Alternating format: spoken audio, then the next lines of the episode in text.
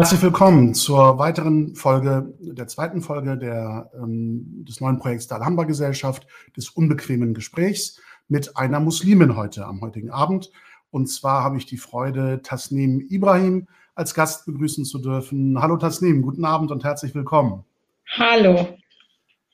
Ähm, Tasnim, du bist ähm, äh, eine Muslimin, wie der Titel ja sagt. Wir wollen ja das unbequeme Gespräch mit dir heute führen. Du hast äh, Politikwissenschaften studiert, mehrere Jahre im Bereich der Sprachförderung von Kindern gearbeitet, darunter vier Jahre in Malaysia. Du bist Mutter von drei Kindern und widmest dich gerade dem zweiten Studium, nämlich der Soziologie. Und ähm, du hast Erfahrungen gesammelt, viele Jahre im regionalen und überregionalen zivilgesellschaftlichen Kontext mit Islambezug ähm, dort warst du engagiert zivilgesellschaftlich und du hast 25 Jahre mit und seit einigen Jahren ohne gelebt oder lebst ohne. Und was wir genau damit meinen, ähm, darüber wollen wir uns auch unterhalten heute und über deine Erfahrung äh, aus dieser weiblichen Perspektive in äh, zwei unterschiedlichen äh, Themenbereichen, die wir uns heute vorgenommen haben. Einmal die Binnenperspektive, wie es ist und welche Erfahrungen du gemacht hast als muslimische Frau innerhalb muslimischer Gemeinschaften, sowohl in Deutschland als auch in Malaysia. Und ähm, dann äh, der zweite Teil, dass wir die Erfahrungen spiegeln und schauen, welche ähm, ähm, Erlebnisse du hattest in, als muslimische Frau in einer nicht muslimischen Gesellschaft hier in Deutschland. Und ich freue mich, dass du ähm, auch in unseren Vorgesprächen sehr offen warst und bereit warst, über diese Themen zu reden. Das ist keine Selbstverständlichkeit, wenn man als äh, männlicher Gastgeber zu diesem Thema einlädt. Denn in der muslimischen Gemeinschaft ist es ja, gehört es zu einer der großen Unsitten, dass Männerrunden darüber sprechen, wie es ist, Frau in einer muslimischen Gemeinschaft zu sein, welche Erwartungen sie haben und ähnliches. Das gehört vielleicht auch zu den Erfahrungen, über die du sprechen möchtest. Aber ich lasse dir ohne eine konkrete, zugespitzte Frage jetzt tatsächlich den Raum, vielleicht auch über deine biografische Entwicklung als junges Mädchen, junge Frau bis hin zur Mutter zu erläutern, was du in dieser Entwicklung als äh, Frau in der muslimischen Gemeinschaft in Deutschland, aber eben auch in Malaysia erlebt hast, welche Übereinstimmungen es gibt, welche Unterschiede du erlebt hast und wie ähm, diese Erfahrungen bei dir gewirkt haben als äh, muslimische Frau. Ja, ähm, also ich bin als Muslimin familiär schon sozialisiert. Ähm, meine Eltern waren innerhalb der muslimischen Community, äh, vor allem im deutschsprachigen muslimischen Kreisen, sehr aktiv. Und ich bin in diesen, äh, ja, in, in, in der muslimischen Community, das war mein Umfeld, in der bin ich groß geworden. Ähm, und bin auch in dieses, in dieses Aktivsein, in dieses äh, Dabeisein, Verantwortung übernehmen und so hineingewachsen. Und ähm, dann, ähm, das hat sich eigentlich durch mein ganzes Leben getragen, bis ich irgendwann mein zweites Kind bekommen habe und irgendwie dann mich auch so ein bisschen ähm, äh, einfach das äh, Leben als Familie mit all den kleinen und großen Problemchen, die, mit denen man dann so konfrontiert ist, irgendwie auch eingeholt hat. Und dann äh, ging die Aktivität innerhalb und für die Community so sukzessive zurück. Und ähm, das hat auch viel in meiner Entwicklung, äh, zu meiner Entwicklung beigetragen, dass ich so ein bisschen, ja, äh, sagen wir mal, ähm, die Entfernung gewonnen habe und äh, dann äh, bin ich mit meiner Familie ähm, äh, in Malaysia gewesen, äh, 2014 und dann haben wir dort vier Jahre gelebt. Und es war ähm, sehr interessant für mich. Also das war wirklich, äh, glaube ich, so ein bisschen ein Entwicklungsboost für mich, äh, weil ich aus diesem deutsch, deutschen, europäischen Kontext total herausgetreten bin und äh, da habe ich äh, ziemlich viel ja über das gelernt, wie muslimische Community auch komplett anders ablaufen kann, wie aber auch äh, Gesellschaft im Allgemeinen komplett abläuft in Bezug auf Migration, in Bezug auf kulturelle Vielfalt, in Bezug auf äh, religiöse Identität, in Bezug auf Kopftuch, in Bezug auf ja viele Dinge, und auch interessanterweise, was, was Integration dort bedeutet. Das Thema Integration, wie das dort äh, diskutiert wird, beziehungsweise kaum eine Rolle spielt. Und das war äh, sehr, sehr aufschlussreich einfach diese Zeit für mich. Und dann bin ich, sind wir nach Deutschland zurückgekommen. In dieser Zeit, während ich in Malaysia war, habe ich natürlich weiter verfolgt. Ich bin relativ gut vernetzt, so äh, mit unterschiedlichen aktiven Akteuren, sage ich mal, jetzt in, in Deutschland. Und äh, dann natürlich verfolgt man auch, wie die politische Lage so ist und gesellschaftliche Lage. Da hat von, von der Ferne habe ich natürlich miterlebt, wie äh, so hm, ja eher sehr konservative bis hin zu extrem rechten Stimmen auch so eher in die Mitte der Gesellschaft gefunden haben. Also äh, das spiegelt sich ja auch ähm, politisch sehr deutlich ab mit äh, einer Partei, die dann äh, äh, viel Aufschwung erlebt hat. Äh, und als wir dann zurückkamen, stellte sich so für mich die Frage, tja, wie gehe ich weiter mit meinem, wie mache ich weiter mit meinem muslimischen, mit meinem weiblichen muslimischen Dasein? Und unter anderem äh, habe ich mein Kopftuch abgelegt, nachdem ich 25 Jahre auch Kopftuch getragen habe. Äh, ja, und äh, da hat sich äh, viel verändert bei mir. Ich ja. bin zwar von meiner Persönlichkeit gleiche geblieben, aber von meinem Auftritt eine völlig andere und was das so mit sich gebracht hat, ist äh, tatsächlich ziemlich spannend für mich selber, aber ich glaube auch für andere, die mich so auf meinem Weg begleitet haben und ja, wenn du mir gestattest, du, du, du hast ja jetzt den Fokus eher auf die spätere Phase deiner Entwicklung sozusagen ja. gestellt.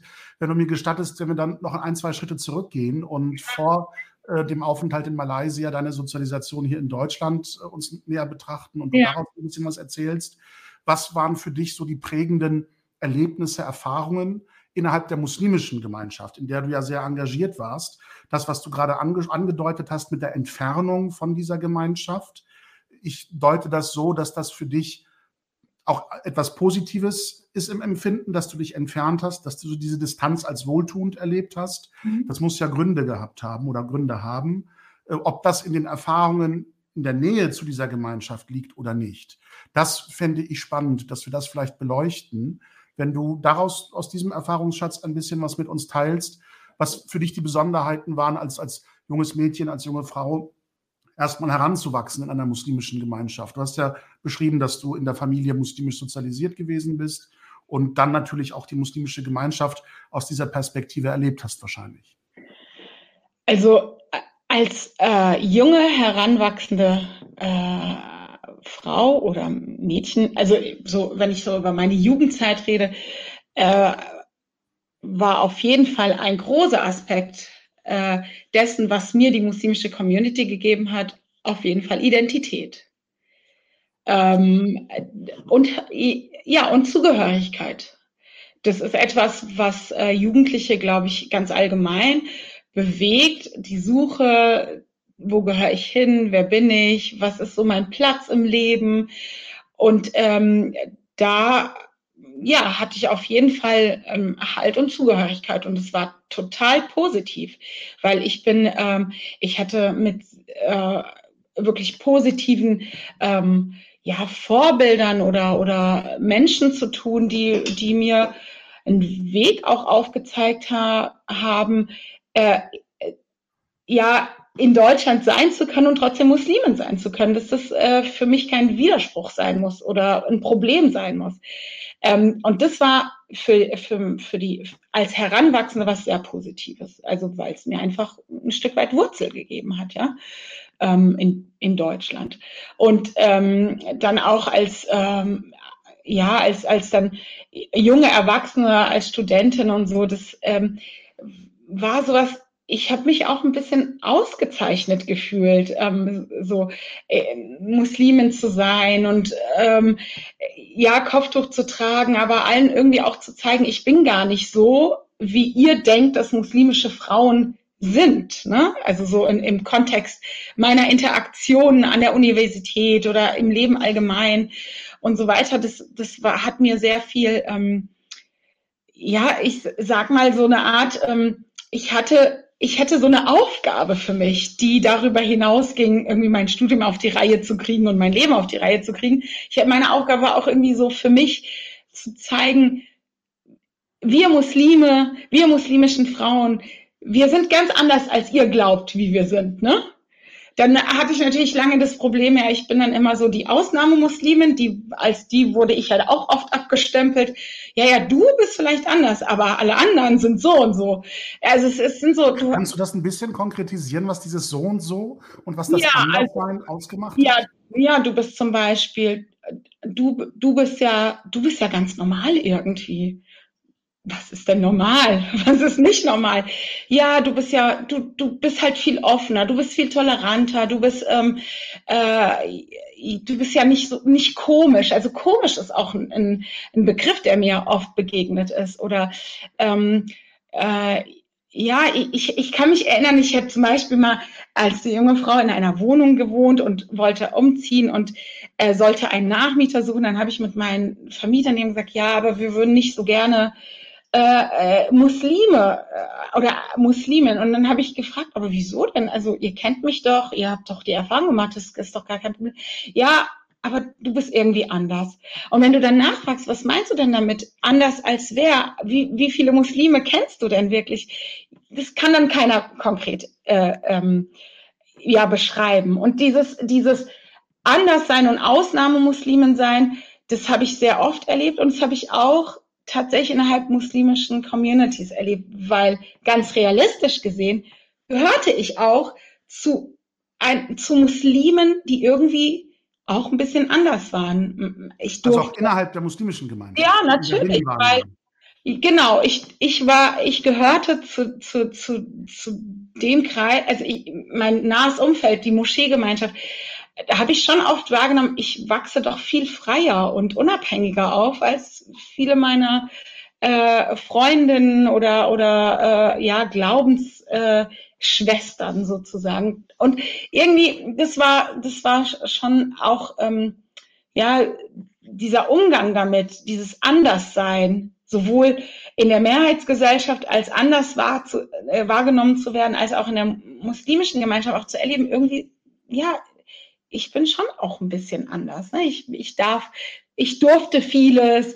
Ich habe alleine gewohnt. Ich, äh, äh, ich habe mich als unabhängig und sehr frei erlebt und da mussten andere schon mehr kämpfen, so innerhalb ihrer Familien, um so leben zu können, wie ich es leben durfte, sozusagen. Ne? Also. Ja ähm, hat das, oder ich, ich, ich vermute, ähm, ich, ich will es jetzt nicht als Frage formulieren, sondern als Behauptung. Du kannst mir natürlich gerne widersprechen, wenn dem nicht so ist. Ähm, ich vermute, dass dieses ähm, Verständnis von Normalität oder Anderssein auch sehr viel damit zu tun hat, in welcher Dynamik man innerhalb einer muslimischen äh, Gemeinschaft die Geschlechterrollen definiert und auch die Erwartung an ein typisches, in Anführungsstrichen normales Verhalten der muslimischen Männer im Hinblick auf muslimische Frauen und umgekehrt. Ähm, was ich erlebt habe in meiner Zeit in den muslimischen Gemeinschaften, dass es häufig nicht zu einem in Anführungsstrichen normalen Umfeld gehört hat, dass ähm, zwischen den Geschlechtern äh, es ein entspanntes Verhältnis gab, sondern ähm, Vorstellungen von Moral, von Sittlichkeit, von Pietät, von Schamgefühl haben immer das Verhältnis innerhalb der Gemeinschaft nach Geschlechtern auch getrennt. Und ähm, ich, ich habe es immer wieder erlebt, äh, dass, aus, aber aus der männlichen Perspektive, und jetzt bin ich eben auf deine weibliche Perspektive gespannt, dass ähm, zum Beispiel die Rolle der Frau innerhalb der muslimischen Gemeinschaft nie als eine individuelle, aus sich selbst heraus definierte Rolle wahrgenommen worden ist, sondern immer im Verhältnis zu einem Mann. Also entweder zum Ehemann oder zum Vater oder zum Bruder immer in diesem Verhältnis, also der Eigenschaft als Mutter, als Ehefrau, als Tochter, ähm, mhm. gibt es Erwartungen an, an, Frauen oder Bedürfnisse, die man gegenüber Frauen adressiert aus, aus der männlichen Gemeinschaft und eben das Verhalten der Frau dem gegenüber. Und das habe ich immer als eine Art Dominanz, als einen Erwartungsdruck erlebt aus männlicher Perspektive.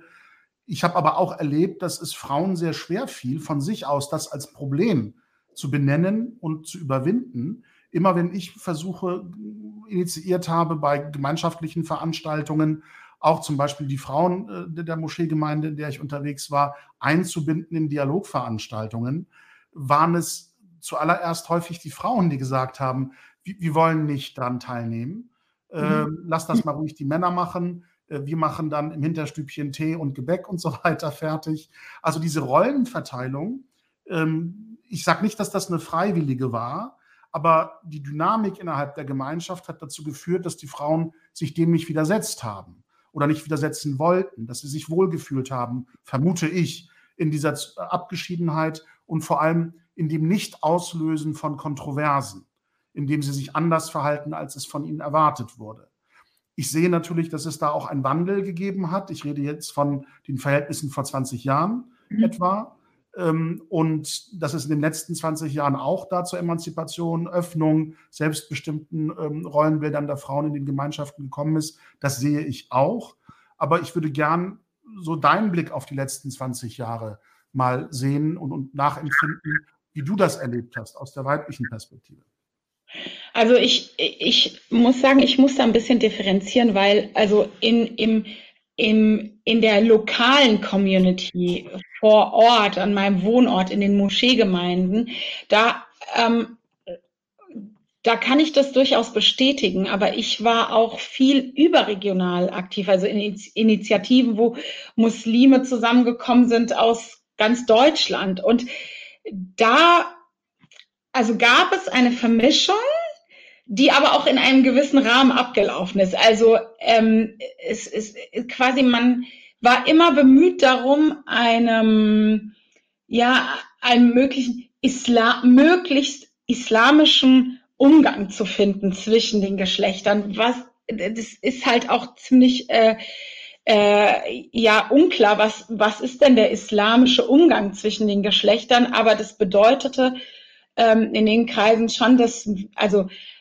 dass kein Körperkontakt stattgefunden hat, aber auch, auch äh, irgendwie sich zu begrüßen oder dass du schon äh, die Frauen schon separat von den Männern saßen und wenn wir irgendwie an Tischen gemeinsam saßen, das hast du gesehen, es hat sich immer so automatisch gab es diese Distanz, das hatten irgendwie alle im Kopf und das hat so ein bisschen das Verhalten auch ähm, ja in diese Richtung geregelt. Ähm, und wenn man da irgendwie ähm, ja ein bisschen aus der Reihe getanzt hat, dann kam es schon vor, dass dann irgendwie man selber so das Gefühl hat, man muss jetzt einen Grund haben, warum man jetzt irgendwie äh, zum Beispiel ein Vier-Augen-Gespräch führt oder sowas. Also ich glaube, das hat schon viel ähm, das Verhalten der muslimischen jungen Menschen, mit denen ich halt äh, überregional irgendwie aktiv war, ähm, bestimmt. Und ich würde das auch äh, als ziemlich, ähm, ja, äh, ja, so ein bisschen so ein konservatives, altes Bild, das irgendwie, das kommt irgendwo her und wir übernehmen das, aber so richtig ist es ja auch nicht mehr zeitgemäß und es passt ja gar nicht zu unserem Leben. Ne? Wir, wenn wir uns an der Uni in einer muslimischen Studentengemeinschaft zusammentun, wir können das nicht separieren, weil wir kämpfen ja für Dinge, oder das heißt, wir, wir engagieren uns für Dinge, die für uns alle wichtig sind und so, ne? Keine Ahnung, dass das Freitagsgebet an der Uni stattfinden kann oder solche Sachen. Also irgendwie hat man einen Weg versucht zu finden. Und ich finde, das ist in dieser überregionalen Arbeit ist es besser gelungen als wirklich in dieser lokalen, in den lokalen Communities. Ähm, und da war es so tatsächlich, dass die jungen Frauen, die so ähnlich waren wie ich, also keine Ahnung, wirklich auch höhere Bildung genossen haben und vielleicht Eltern hatten, die sehr unterstützend waren, wir mussten uns den Raum nehmen und zwar wirklich, wirklich, äh, also aktiv nehmen und auch gegen, ähm, äh, gegen Barrieren äh, diesbezüglich wirklich kämpfen. Also ich weiß, wir haben ähm, äh, da, wo ich groß geworden bin, wir haben dann angefangen, so, so eine Art äh, deutschsprachiges muslimisches Mädchentreff zu gründen. Und dann sind wir quasi wirklich von einer Moscheegemeinschaft zur anderen getingelt, weil die uns irgendwie nach einer Zeit alle nicht mehr haben wollten, weil irgendwie da war zu viel los. Wir wollten auch Mädchenpartys feiern und keine Ahnung. Also irgendwie waren wir ein bisschen zu wild. Und dann irgendwann, wir, ja, haben wir dann gesagt, hey, kommt, dann machen wir unser eigenes Ding, einen Verein gegründet und so weiter. Also das, im Lokalen habe ich das viel, viel stärker erlebt als in diesem überregionalen oder an der Uni und so weiter. Ja. Das, äh also die Freiräume haben auch etwas mit ähm, kollektiven Strukturen zu tun. Je enger ja. die sind, je näher die sind, desto höher diese Erwartungshaltungen und der Erwartungsdruck. Und je loser oder weiter sie aufgestellt sind, desto eher kann man sich tatsächlich auch Freiräume erkämpfen als junge Frau. Und ja. ähm, was mir auch immer wieder aufgefallen ist, ähm, ich, ich weiß nicht, wie das aus der weiblichen Perspektive wirkt, dass wir natürlich aus einer religiösen Perspektive und eines der merkwürdigsten äh, Blüten dieser religiösen Perspektive habe ich immer wieder erlebt bei Großveranstaltungen, wenn also die, die Gemeindemitglieder auch mit Familie erschienen sind, dass ähm, zum Beispiel auch verheiratete Paare nicht nebeneinander gesessen ja, ja. haben. Das, also ich konnte an keiner Veranstaltung teilnehmen, wo meine Frau neben mir saß. Mhm. Und dass wir das, was vorne auf der Bühne oder so passiert, mal gemeinsam besprechen können. Das hat ja. immer nur hinterher funktioniert, nicht währenddessen, weil ja. einfach die Erwartung an ein normales Verhalten, an ein äh, sittliches Verhalten eben das ist, dass die Frauen gemeinsam dort Platz nehmen, wo, wo der Bereich für die Frauen vorgesehen ist und die Männer meistens eben in der Mitte und vorne und die Frauen entweder hinten oder an den Seiten. Also diese Hierarchie, ähm, die sich eben auch an solchen räumlichen Geschichten ähm, entwickelt, ähm, die hat aber für mich eine Dimension der Unaufrichtigkeit und, und ja. der Doppelmoral, weil sie an Frauen andere Erwartungen richtet und an Männer andere Erwartungen. Vor allem in der Jugendphase, im Heranwachsen in, der, in dem Übergang von ähm, Jugendlichsein zu Erwachsenwerden, ähm, insbesondere auch im, im, Bereich der Sexualmoral, wo es ähm, eine Selbstverständlichkeit ist, dass von den jungen Frauen erwartet wird, ähm, dass ähm, Sexualkontakte erst in der Ehe stattfinden und nicht vorher. Dass aber, obwohl es religiös ja völlig undifferenziert an Mann und Frau diese Erwartung gibt oder diesen Anspruch gibt, dass aber in der gelebten Praxis ähm, die, dass das Wegschauen oder auch das wohlwollende Billigen äh, einer äh, sexuell ausschweifenden Jugend bei den jungen Männern nicht nur hingenommen wird, sondern eher als normal und auch gefördert wird in, in der Haltung. Dass es zum Heranwachsen, zum jungen Mann gehört, dass er auch sexuelle Erfahrungen macht. Natürlich nicht mit muslimischen Frauen, jungen Frauen, ne, weil, weil das würde dann wiederum die, die, das Paradoxon ja noch verstärken. Ja. Aber mit Frauen aus der nicht-muslimischen Gesellschaft, die man in dieser Hinsicht ja auch abwertet dann moralisch, weil man an sie nicht die gleichen Maßstäbe setzt wie an die eigenen muslimischen Frauen und, und Töchter und Schwestern. Und das habe ich als zutiefst doppelmoralisch und, und, auch heuchlerisch wahrgenommen.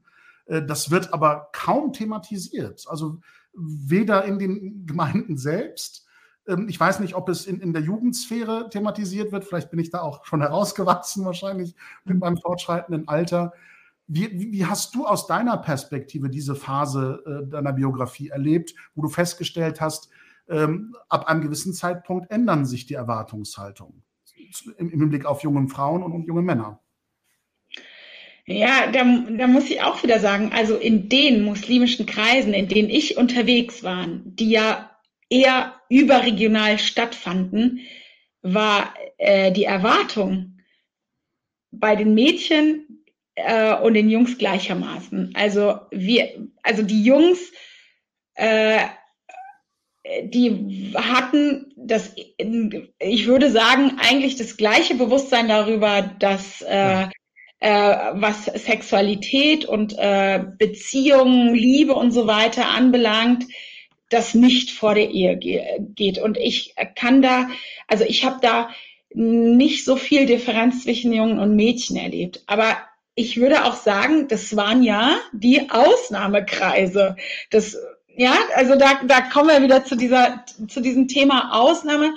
Ich meine, äh, du musst dir vorstellen, wenn, wenn Eltern fördern, dass ihre, ihre Kinder, ihre jungen Kinder, jugendlichen Kinder irgendwie aktiv sind und reisen und zu diesem Treffen und jenem Treffen gehen und so, dann äh, äh, haben die wahrscheinlich ähm, oder, oder die Kinder fordern das also schon irgendwie einen Zugang dazu, dass diese Kids irgendwie was Wichtiges machen und dass das äh, irgendwie förderungswert ist. Und dann, äh, wenn man das halt äh, den Mädels erlaubt, dann und den Jungs, dann ist da irgendwie wahrscheinlich eine ähnliche Erziehungsidee, äh, sowohl an die Jungs als auch an die Mädchen ähm, äh, ja verwirklicht worden.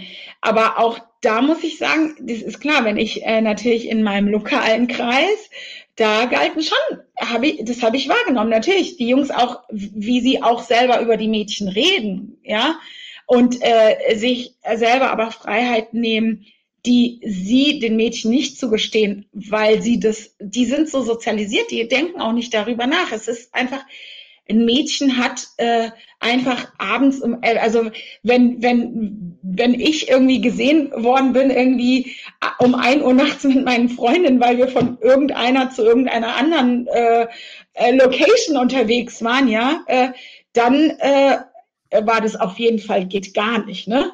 Aber wenn die Jungs da nachts unterwegs sind, das ist, das ist irgendwie gar kein Problem. Aber das hinterfragt wurde, wohin gehen wir eigentlich oder woher kommen wir eigentlich, das spielt keine Rolle. Ihr habt das einfach nicht zu machen. Es ist ja gefährlich für euch. Ihr seid ja, äh, ihr seid ja die Perlen. Wir sind ja die Perlen, ne?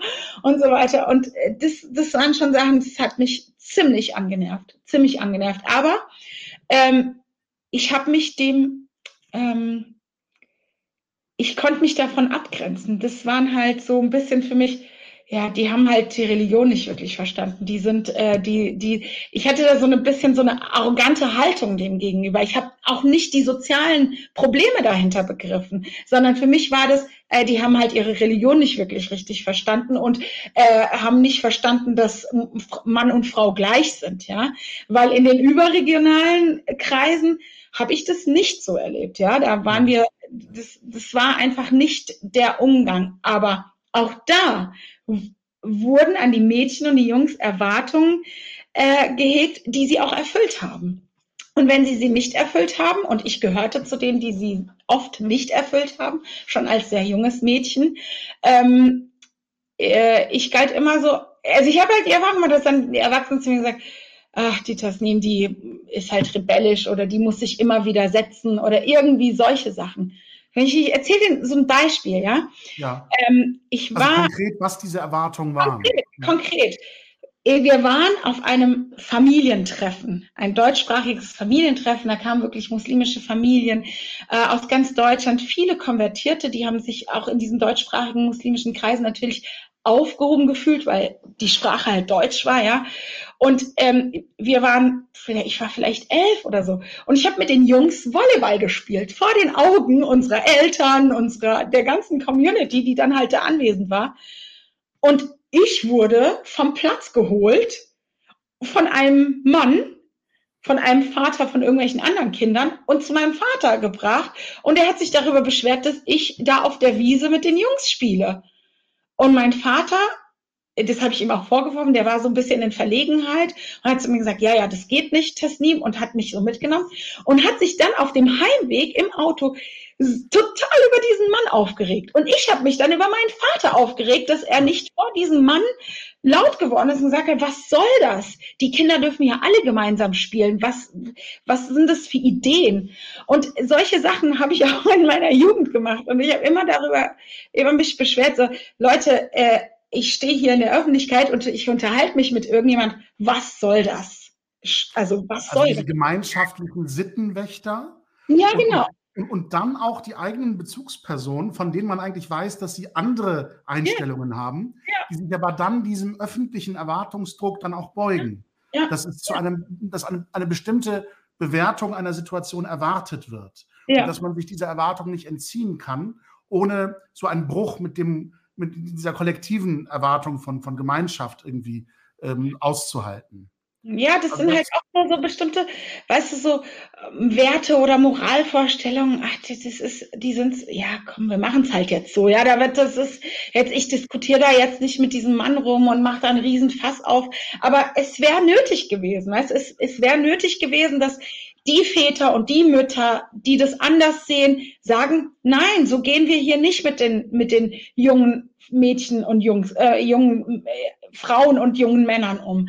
Und das war, das ist blöd. Ich, und da habe ich, ich habe so solche Dinge immer wieder erfahren, dass dann wir Mädels obwohl wir Eltern hatten, die irgendwie gebildet waren und ein bisschen äh, kritischer waren und so weiter und aktiver waren, dass wir doch immer, wir wurden immer irgendwie doch ähm, ja, wieder, wieder nach hinten geschickt, so in die hinteren Reihen und bitte nicht zu laut. Und ich, ja, ihr dürft, ihr dürft auf jeden Fall gebildet sein und ihr dürft aktiv sein und ihr dürft selbstbewusst sein, aber nicht zu laut, nicht zu laut.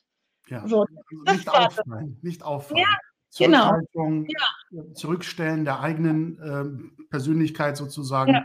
im, im, äh, in, in, der Konfrontation mit, mit, diesen kollektiven Erwartungen. Ja. Ich habe tatsächlich eine Beobachtung gemacht. Ich weiß, dass, ich weiß jetzt nicht, ob das unter Küchenpsychologie fällt oder ob das so Einzelfallevidenzen sind. Aber ich meine schon, dass, dass es da eine ähm, Ursächlichkeit, eine Verbindung gibt. Ähm, ich, ich, habe mich ja äh, sehr stark auch in meiner beruflichen Praxis als Rechtsanwalt, zeitgleich auch ehrenamtlich in Moscheegemeinden engagiert. Und da habe ich im Grunde äh, diese Situation der strikten Trennung von Geschlechtern ähm, als etwas erlebt, was offensichtlich auch Langzeitwirkungen auf, auf äh, äh, herangewachsene Männer und Frauen in Paarbeziehungen dann ähm, ähm, entwickelt oder sich auswirkt. Was ich genau damit meine, ist, dass wenn man es, also ich habe völliges Verständnis, äh, für äh, diese ähm, Moralvorstellung von Sittlichkeit, äh, sexueller Zurückhaltung, äh, Sex nur in der Ehe und so weiter. Ich weiß, dass das auf religiöse Vorschriften zurückgeht und dass das dann eben auch äh, im, im, kulturellen Vorstellungsbild dann religiös verankert ist und so weiter. Ich will das auch nicht abwerten. Das kann ja, wenn es eine selbstbestimmte, selbstbeschlossene Entscheidung ist, habe ich da größten Respekt vor.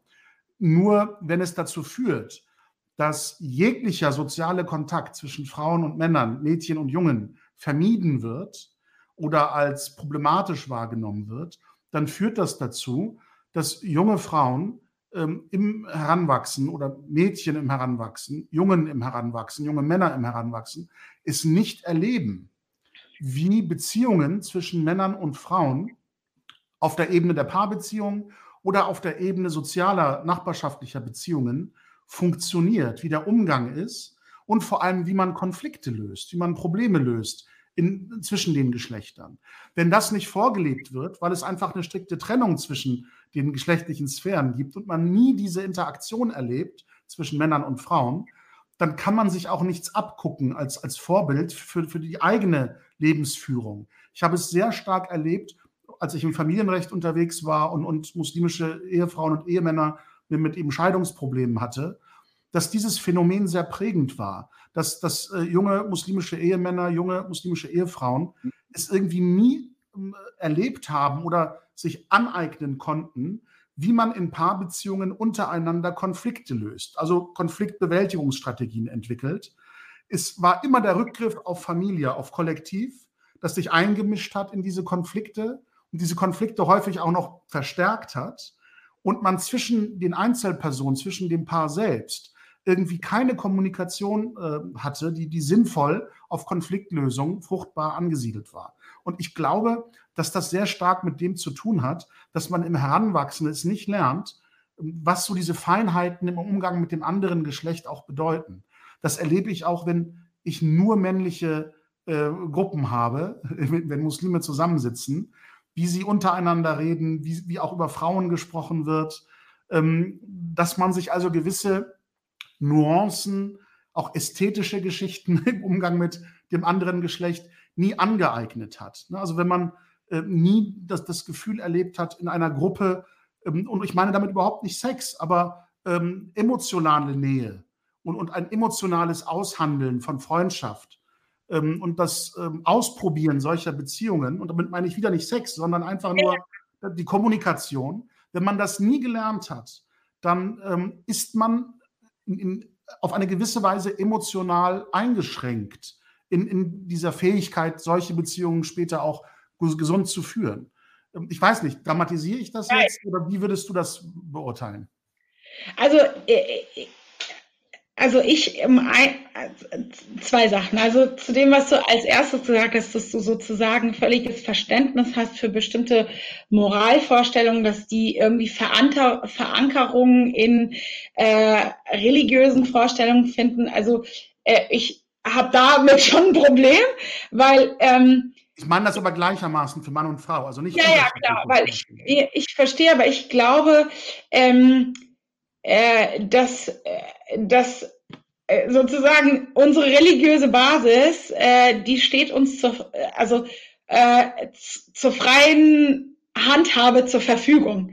Ja, also dass es irgendwie die Moralvorstellung gibt, die Verhaltensregeln, die in irgendwie dem Islam verankert ist und äh, die dann so ist und dass wir davor Respekt haben und das nicht in Frage stellen, das finde ich eigentlich nicht richtig. Das finde ich im Gegenteil sogar ein, ein falscher Ansatzpunkt. Ich finde, das sollten wir benennen, wenn wenn aus Religion Dinge gezogen werden, die für das Leben der Menschen problematisch äh, sich gestalten. Das, da sollten wir sehr kritisch mit umgehen, auch wir als Muslime, und das machen ja auch viele mittlerweile glücklicherweise.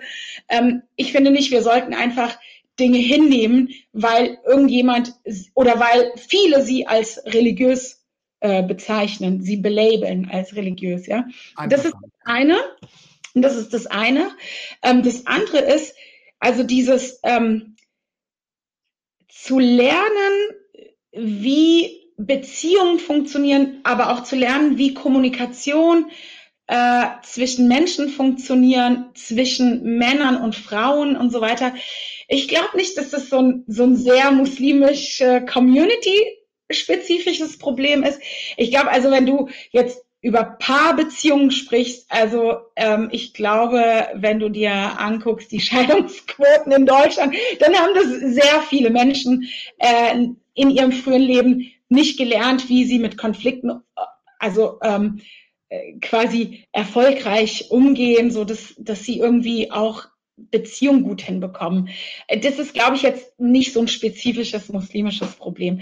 Ähm, aber was, was vielleicht doch äh, tatsächlich ein Problem ist, so eine gewisse Entspanntheit zu bekommen, zu erleben. Also zu erleben, dass man, äh, dass man, ich, ich weiß nicht, dieses, dieses einfach miteinander umgehen, ohne dass ich äh, dich als Mann wahrnehme und du mich als Frau, sondern ich äh, äh, nehme dich als Mensch wahr, als deine Persönlichkeit, wie du sprichst, wie du dich bewegst, wie du handelst, wie du lachst, keine Ahnung, wie du vielleicht grimmig schaust, ohne dass ich da immer so diesen, diesen Geschlechtsaspekt so im Vordergrund äh, stehen habe. Und das ist, das ist, ich, ich habe gesehen, ich habe das ja erlebt. Wir Frauen untereinander, wir gehen komplett anders miteinander um, als wenn wir mit, mit Männern zu tun haben und die, die muslimischen Männer auch ganz anders. Und das war, ich fand das immer so ein bisschen schade, insofern, als das, das mi, mir in, in meiner äh, Jugendzeit einfach auch der Austausch mit Jungs, deren Perspektive auf Dinge irgendwie schon gefehlt hat. Und ich habe das aber ganz viel in der Schule gehabt. Also ich habe diese, diese Kommunikation mit dem anderen Geschlecht und diese Entspanntheit des äh, Miteinander Umgehens nicht in der muslimischen Community gelernt. Ich habe das äh, in der Schule, ich weiß nicht, äh, da wo ich mich halt aufgehalten habe als junge Frau, was nicht Community-Bezug äh, äh, hatte, da habe ich das gelernt. Und da habe ich das auch sehr positiv gelernt. Ja, aber Kommunikationsprobleme zwischen ja. den Geschlechtern, das ist, das ist oh, das wäre schön. Das mag sicher nicht etwas speziell nur für Muslime. Ja, würde ich nicht sagen. Aber, aber gerade die spezifisch muslimische Perspektive, die ähm, äh, interessiert uns schon. Ja. Und ähm, wenn wir jetzt tatsächlich den Schritt nach Malaysia machen, äh, mhm. gedanklich deiner Biografie sozusagen folgen, und wenn du da beschreiben könntest, was du als anders, als, als ähm, Abweichung von der Normalität, die du hier in muslimischen Gemeinschaften erlebt hast, dort erlebt hast. Also nicht unbedingt ähm, im, im, gesamtgesellschaftlichen Bereich, also in, in, der Außensphäre sozusagen mit, mit allen anderen in, in der Stadt, sondern ähm, innerhalb von Gemeinschaften. Ich, weiß nicht, ob du da ein Gemeindeleben sozusagen als Mitglied einer Moscheegemeinde oder einer ähm, Nachbarschaftsgemeinde hattest, aber hast du da solche Dynamiken erlebt, auch im Verhältnis Mann, Frau oder was waren die Besonderheiten, die dir in Malaysia aufgefallen sind vor deinem Erfahrungshintergrund hier in Deutschland? Also wenn ich, bevor ich über Malaysia ja. spreche, noch einen Schritt zurückgehe. Natürlich. Irgendwann, äh, da hatte ich schon mein zweites Kind und wir haben den Ort gewechselt, also den Wohnort gewechselt. Und ich habe tatsächlich äh, ganz bewusst entschieden, an diesem neuen Wohnort nicht so sehr den Kontakt zu Muslimen zu suchen, äh, weil ich irgendwie gedacht habe, ich muss mal äh, ein bisschen mehr so äh, äh, Ruhe, also so innere Ruhe, also Ruhe vor äh, vor diesen ganzen Themen, die Muslime so immer wieder haben, äh, ja, so, so Frieden davon, so Abstand. Ich brauche mal irgendwie, ich, irgendwie was anderes. Und das, da hat dann schon sozusagen äh, das angefangen, dass ich vieles angefangen habe, auch einfach ähm, nochmal rückblickend, mich rückblickend damit auseinanderzusetzen, mit Erlebten innerhalb muslimischer Community, diesen äh, ja, Kämpfen, diesen, diesen äh, weder hier richtig sein noch dort richtig sein und so weiter.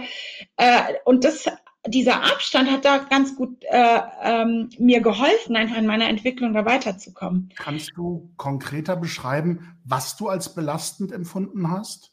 Wo du eben diesen Abstand gebraucht hast? Wozu du diesen Abstand gebraucht hast? Ja, vor diesem, vor, also wenn ich mich jetzt ein bisschen äh, drastisch ausdrücken, vor diesem ganzen Bullshit einfach. Äh, darf man beim Gebet die Hände so halten oder müssen, müssen die ausgestreckt sein? Darf man äh, äh, Nagellack tragen? Darf man keinen Nagellack tragen? Ist die Jeans zu eng oder ist das Oberteil zu kurz? Also ich, ich hatte da einfach, das, das war irgendwann, habe ich das einfach nur noch als so banale, banalen Kleinkram erlebt, der uns wirklich vom Leben abhält, ja, vor den wirklichen Problemen. Und wenn du dann einfach äh, die Realität deines eigenen Lebens, ja, Familie, Beruf, Beziehung, Freundschaften, äh, da ist, da hast du so viel zu tun, ja, um das irgendwie wirklich ähm, zu jonglieren und irgendwie zu meistern, äh, dass du, du hast einfach die Kraft nicht mehr, dich mit diesen ganzen ständigen Kleinkram konfrontiert zu sehen. Und ich habe das wirklich als Kleinkram äh, äh, eingestuft, ja. Und dann äh, ja diese diese Entfernung davon und dem mich wirklich mal so meiner eigenen Person, meiner Beziehung, meiner Kinder, meinen Freundschaften, meiner Familie zu widmen, ähm, das war, das hat so ein, ja, das hatte auch was Heilendes, muss ich sagen. Ne? Das ist dieses sich mal einfach wirklich nicht immer nur mit diesen Themen äh, der Community zu befassen, sondern mal wirklich mit diesen Dingen, die da in dir stattfinden, ne? Äh, ja. mit deinen kleinen und großen Traumata, mit deinen, ja, mit diesen Beziehungen. Das war, das war sehr wichtig, um mal so ein bisschen zur Ruhe zu kommen, einfach auch. Die Suche nach dieser Distanz hat dich dann tatsächlich bis nach Malaysia verschlagen. Ja, das, naja, ich, dieses, dieser Malaysia-Aufenthalt, der, den, den habe ich nicht geplant. Der kam dann, ja. als es halt richtig war. Ja. Und äh, in Malaysia, das war wirklich sehr interessant, weil ich habe äh, zwei unterschiedliche Dinge erlebt. Zum einen habe ich die deutschsprachige Community in Malaysia äh, erlebt, die War irgendwie die auch geprägt? Nee, nee, gar nicht. Also die, unsere Kinder, die waren auf der deutschen Schule. Ich habe auch auf der deutschen Schule gearbeitet, war sehr aktiv an der Schule. Und ähm, es, es gibt äh, eine deutschsprachige Community einfach äh, in Südostasien, die sind auch teilweise vernetzt. Und in Malaysia waren die halt, das war so, da ich bin als als ich in Malaysia ankam, bin ich in die deutsche Community angekommen. Und das war total interessant, weil die, die deutsche Community dort, die war ganz anders als die deutsche Community-Gesellschaft, die ich hier erlebt habe. Ich gehörte da selbstverständlich dazu mit meinem Kopftuch und mit diesem, ja, Migration, diesem ermüdenden Migrationshintergrund, den ich habe. Da habe ich das, diese, dieses nicht dazugehören oder nicht aufgenommen sein, komplett gar nicht erlebt. Das war das eine. Also zum, zum, besseren Verständnis für das Publikum, das haben wir, glaube ich, nicht erwähnt, du bist ursprünglich ägyptischer Herkunft, also genau. von deinen Eltern. Ja? Ja, genau. ja. Und all das war kein Thema innerhalb der deutschen Gruppe sozusagen in Malaysia. Genau, auf, also dort, weil ich habe ja hier in Deutschland oft erlebt natürlich, dass ich, ähm, ne, du kannst so gut Deutsch sprechen, wie du willst. Du, du kannst irgendwie so gebildet sein, wie du willst. Du kannst äh, sozial so gut aufgestellt sein, wie du willst. Irgendwie bist du doch immer äh, ja die Muslimen mit Migrationshintergrund. Das, das ist halt einfach die Schublade, die du besetzt und du kannst äh, da irgendwie rauskriechen wollen, wie du willst. Du wirst ja immer wieder reingesetzt, immer wieder. Und ähm, das habe ich in, äh, also in der deutschen ähm, Gemeinschaft in, in Malaysia nicht erlebt und an der deutschen Schule und so weiter. Da war ich so ein, als deutsches Mitglied akzeptiert. Das, war, das fand ich sehr interessant, weil ich zum ersten Mal auch wirklich deutsch sein konnte und sein durfte. Mhm. Ja? Und ähm, dann habe ich äh, von Seiten äh, des muslimischen Lebens dort, äh, vielleicht war das aber auch Kuala Lumpur spezifisch, weil das ist natürlich eine, eine Riesenmetropole und ja. das ist alles ein bisschen, äh, ja, vielleicht, ähm, sagen wir mal, ähm, ja, belabeln wir das mal mit modern und fortschrittlich, also bitte mit Anführungszeichen, als natürlich die ländlichen Regionen in, in Malaysia. Aber dort habe ich e, echt auch eine interessante Freiheit erlebt als Muslimin und auch wahrgenommen an den Muslimen. Also muslimische Frauen, die irgendwie sich als Frauen bewegt haben, mit und ohne Kopftuch, in so einer ganz anderen Selbstverständlichkeit, als ich das bei muslimischen Frauen in Deutschland erlebt habe oder in Europa erlebt habe, ja, äh, die diese Diskussion um Schminke und Lippenstift und zu kurzer Jeans oder T-Shirt, das irgendwie den Arm zeigt und äh, Haare, die hier vorne rausgucken und das, das, ich habe das gar nicht erlebt. Es, es so, ich bin da als muslimische Frau, ich konnte in jeden Laden, in jedes Restaurant gehen, ich war nie fehl am Platz. Also äh, äh, weißt also, du, da gab es nicht die Diskussion, dass jeder Millimeter Haaransatz, der ja. unter dem Kopftuch sichtbar ist, dich näher an die Hölle führt. Genau, mein Iman wurde nie in Frage gestellt, ja. weil ich äh, und auf einmal habe ich so Dinge angefangen, also mit einer neuen Selbstverständlichkeit gemacht. Ich habe nicht mehr angeeckt damit, dass irgendwie ich Jeanshosen getragen habe, die äh, vielleicht vielen irgendwie zu eng war oder äh, Nagel, also so blöde, banale Sachen, die, die, mit denen du hier immer irgendwie so, die hast du dann vermieden, wenn du vielleicht in die Moschee gegangen bist, aber an der Uni war es dann vielleicht nicht so dramatisch, aber so dieses Aufpassen, wie bewege ich mich, wie sehe ich aus, wie spreche ich, das ist so völlig weggefallen und das war, das war so eine Dimension an Freiheit, die ich als muslimische Frau erlebt habe, die ich überhaupt nicht kannte. Ich habe mich ja in Deutschland immer als frei gefühlt und als frei definiert. Aber das, da kam so ein, ein Grad an Freiheit dazu, der war mir völlig unbekannt und der hat für mich Horizonte geöffnet. Ne? Kann man das, also wenn du es mit dem Freiheitsbegriff versuchst zu beschreiben, ähm, kann man das vielleicht als eine Art ähm, Normalität oder Selbstverständlichkeit von muslimisch sein, auch sichtbar muslimisch sein im ja. öffentlichen Raum beschreiben, weil einfach alle oder die meisten so sind. Ja. Also, ja, es sind ja, es sind viele so, sehr ja. viele aber es ist, ich, ich meine, Malaysia ist schon ein ziemlich multikultureller Staat und dieses Thema, wir integrieren uns irgendwie unter eine Leitkultur oder so, das, das findet da nicht so statt. Also die Kulturen, also man glaubt immer, dass sie natürlich sehr vermischt sind in Malaysia. Also das ist auch nicht so. Also in manchen Lebensbereichen, Wirtschaft, Arbeit und so weiter, da gibt's schon sehr starke Vermischung, aber äh, im privaten Bereich separiert sich das schon nach Ethnien und Kulturen und so. Also ähm, aber alles findet irgendwie statt und alles findet in einer Normalität statt, die mir schon sehr imponiert hat. Und ja. äh, für mich als, weißt du, ich habe in, in Deutschland oft erlebt, so, ich habe mich oft fehl am, also dieses, dieser, dieses Gefühl von fehl am Platz zu sein, das habe ich sehr häufig gehabt, sowohl in der muslimischen Community, auch in der, in der deutschen, nicht-muslimischen Mehrheitsgesellschaft. Also dieses mich selbstverständlich an jedem Ort zu bewegen, äh, das habe ich nicht gespürt. Also ich, das, das waren viele Erlebnisse, viele kleine Erlebnisse. Ne? In einem Restaurant, in dem du sitzt, ähm, äh, keine Ahnung, in, in einer Gemeinschaft, in der du sitzt, an einem, irgendwie habe ich oft das Gefühl gehabt, ne, so richtig darf ich hier nicht stattfinden, kann ich hier nicht stattfinden oder ich muss mich irgendwie verbiegen, um stattfinden zu dürfen, hier oder dort, ja.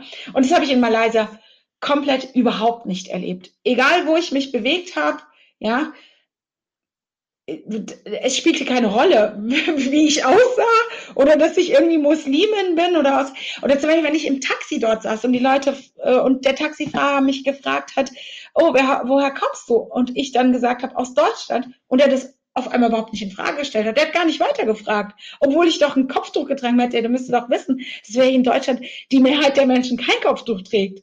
Das hat den gar nicht interessiert. Der hat es einfach akzeptiert und dann gesagt, ah, Deutschland, das Land mit den vier Jahreszeiten und solche Sachen. Da kamen ganz andere Gespräche zustande ja. einfach. Oder ich weiß nicht, wenn wir, mh, hm, ja, überall, ich durfte einfach, oder ich habe erlebt, ich durfte mich erfinden, so sein, wer ich sein wollte, so sein, wie ich bin. Und es war irgendwie kein Problem. Aber auch, also jetzt ganz ähm, konkret, wenn ich auf, äh, auf muslimischen Bezug äh, äh, eingehe, also äh, wenn, wenn ich dort in die Moschee gegangen bin, dann habe ich ähm, in sehr vielen Moscheen gab es keinen separaten Eingang für Männer und Frauen zum Beispiel. Ähm, äh, die Eid-Gebete, äh, die fanden sehr gemischt statt. Also zwar hat sich so ein bisschen auseinandergeklüngelt, da hast du schon da. Also die großen Feiertagsgebete. Hm? Genau, die Feiertagsgebete oder das, die Freitagsgebete. Also es war nicht, ich meine, in Deutschland haben in den Moscheengemeinschaften die Männer nie den Raum der Frauen gesehen. Die wussten gar nicht, wie der aussieht. Oder die, die Frauen den, den Ort der Männer haben, die haben den nie betreten, ja. Und das habe ich so nicht erlebt in Malaysia. Wenn wir zum Freitagsgebet zum Beispiel gegangen sind, ja, dann saßen wir in einem Raum, okay, ich saß vielleicht hinten oder an der Seite mit anderen Frauen und die Kinder konnten zwischen mir und meinem Mann hin und her rennen und das war irgendwie gar kein Problem. Also wir mussten uns nicht nach dem Freitagsgebet irgendwie suchen oder verabreden, weil wir uns einfach gesehen haben, ja. Und das war, das war so, das war so entspannt das war wirklich entspannt. Und irgendwie, also das, das habe ich äh, als positiv, sehr als positiv erfahren. Ja. Also du hast diese Erfahrung von Normalität, ah. Selbstverständlichkeit ja. und auch Sichtbarkeit, dass Sichtbarkeit ja. als muslimische ja. Frau gleichzeitig Normalität und Selbstverständlichkeit bedeutet und nicht Rechtfertigung, Fragen, Erklärungserwartungen und so weiter. Das hast du dort erlebt mit Kopftuch und bist dann nach Deutschland gekommen und was hat sich für dich dann vor diesem neuen Erfahrungshintergrund verändert hier in Deutschland? Na, in Malaysia, das war ja das Interessante, wurde das Kopftuch auf den Platz gerückt, auf den es gehört, nämlich irgendwo unwichtig. So, ja. für mich. Ich ja. spreche nur für mich, ne? Ja, und das war so auf einmal so eine Verschiebung, wo sie so der Relation, ne? Also in Deutschland war immer das Kopftuch, das ist, ist ja bis heute noch so ein. Also ich muss dir sagen, ich bin jetzt äh, 42 Jahre alt. Ich habe angefangen, Kopftuch zu tragen, da war ich 14 und wir diskutieren heute immer noch denselben Blödsinn, den wir damals diskutiert haben. Es, das ist müßig, das ist so müßig. Und äh, dadurch wird das Kopftuch auch für die Muslime zu einem so relevanten Thema. Weil also, genau das würde ich gerne an der Stelle einwerfen und ich glaube, dass du das auch so erlebst. Ähm, Korrigiere mich, wenn ich das jetzt falsch sage. Ja. Ähm, es wird sehr viel über das Kopftuch gesprochen, sodass das Kopftuch einen, einen, einen Grad an Bedeutung erlangt, den du eben zum Beispiel in Malaysia als völlige Banalität wahrgenommen hast. Ja. Aber das Reden über das Kopftuch passiert ja nicht nur von außen, also von einer nicht-muslimischen Gesellschaft, die das als Problem wahrnimmt, sondern auch innerhalb der muslimischen Gemeinschaften, die dem Kopftuch eine so große Bedeutung aufladen, weil sie praktisch über nichts anderes als Äußerlichkeiten reden, was Muslime definiert. Also ich, ich habe in der ganzen Verbandsarbeit kaum erlebt, dass Funktionäre darüber gesprochen hätten, an was wir Muslime glauben und das Verhältnis dazu, warum eine Frau Kopftuch tragen soll, muss, darf oder nicht, und wie überdimensional ist im ja. Grunde, ja. Ja. Also diese völlige verzerrte äh, ja. Relation zu, zu, zu dem Kern deiner Glaubensüberzeugung und zu einer Äußerlichkeit im Erscheinungsbild einer muslimischen Frau, ja. ähm, die ja einfach nur Sichtbarkeit vermittelt erstmal, mhm. aber von allen Seiten mit äh, Bedeutung aufgeladen wird und Projektionen aufgeladen wird, die dann dazu führen, dass du das eben als Belastung, als Müßigkeit erlebst als muslimische Frau. Ja. ja, und was waren für dich dann so die Schlussfolgerungen, die, die weiteren Schritte? Ja, naja, ich, ich habe, äh, weißt du, äh, auf einmal in Malaysia wurde dieses Kopftuch so unwichtig. Es wurde einfach so unwichtig. Das war irgendwann einfach nur noch ein Kleidungsstück, das zu meiner Kleidung, das ich als Muslimin trage. Also nicht Muslimen tragen es nicht oder keine Ahnung. Wenn ich das noch fragen darf, hast du auch Musliminnen in Malaysia erlebt, die selbstverständlich kein Kopftuch trugen? Ja, ja, klar. Äh, ja. Viele. Und auch völlig akzeptiert kein Kopftuch trugen. Ja. Also, äh, und ich habe auch Musliminnen mit Kopftuch erlebt, die Dinge, die in einer Art und Weise gelebt haben, die ich mir gar nicht vorstellen konnte.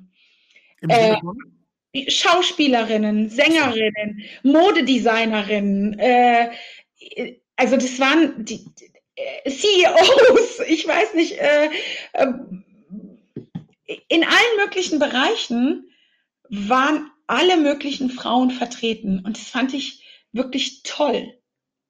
Aber das Kopftuch war unwichtig dabei. Also so, das, ich muss hier wieder sagen, ich habe natürlich keine Feldstudie in Malaysia irgendwie betrieben, sondern es war meine, meine subjektive Beobachtung und Bewertung des Ganzen. Und damit ist für mich das Thema Kopftuch auch wirklich an so ein, das, das hat einfach an Stellenwert verloren. Es ist, es ist ein mögliches religiöses Gebot. Ich äh, ähm, gestehe allen auch zu, das als nie, also in Frage zu stellen, ob es ein religiöses Gebot ist.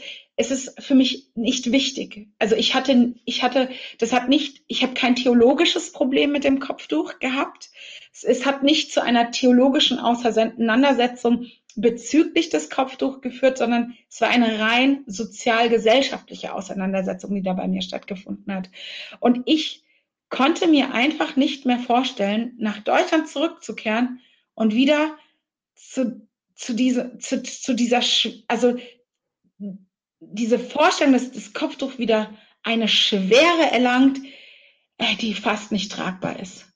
Es, es war so leicht, in Malaysia Kopftuch zu tragen. Es war so leicht, äh, so wie ich war, stattzufinden. Und in Deutschland in meinen Erinnerungen in Malaysia war das immer schwer. Das Kopftuchtragen war immer schwer.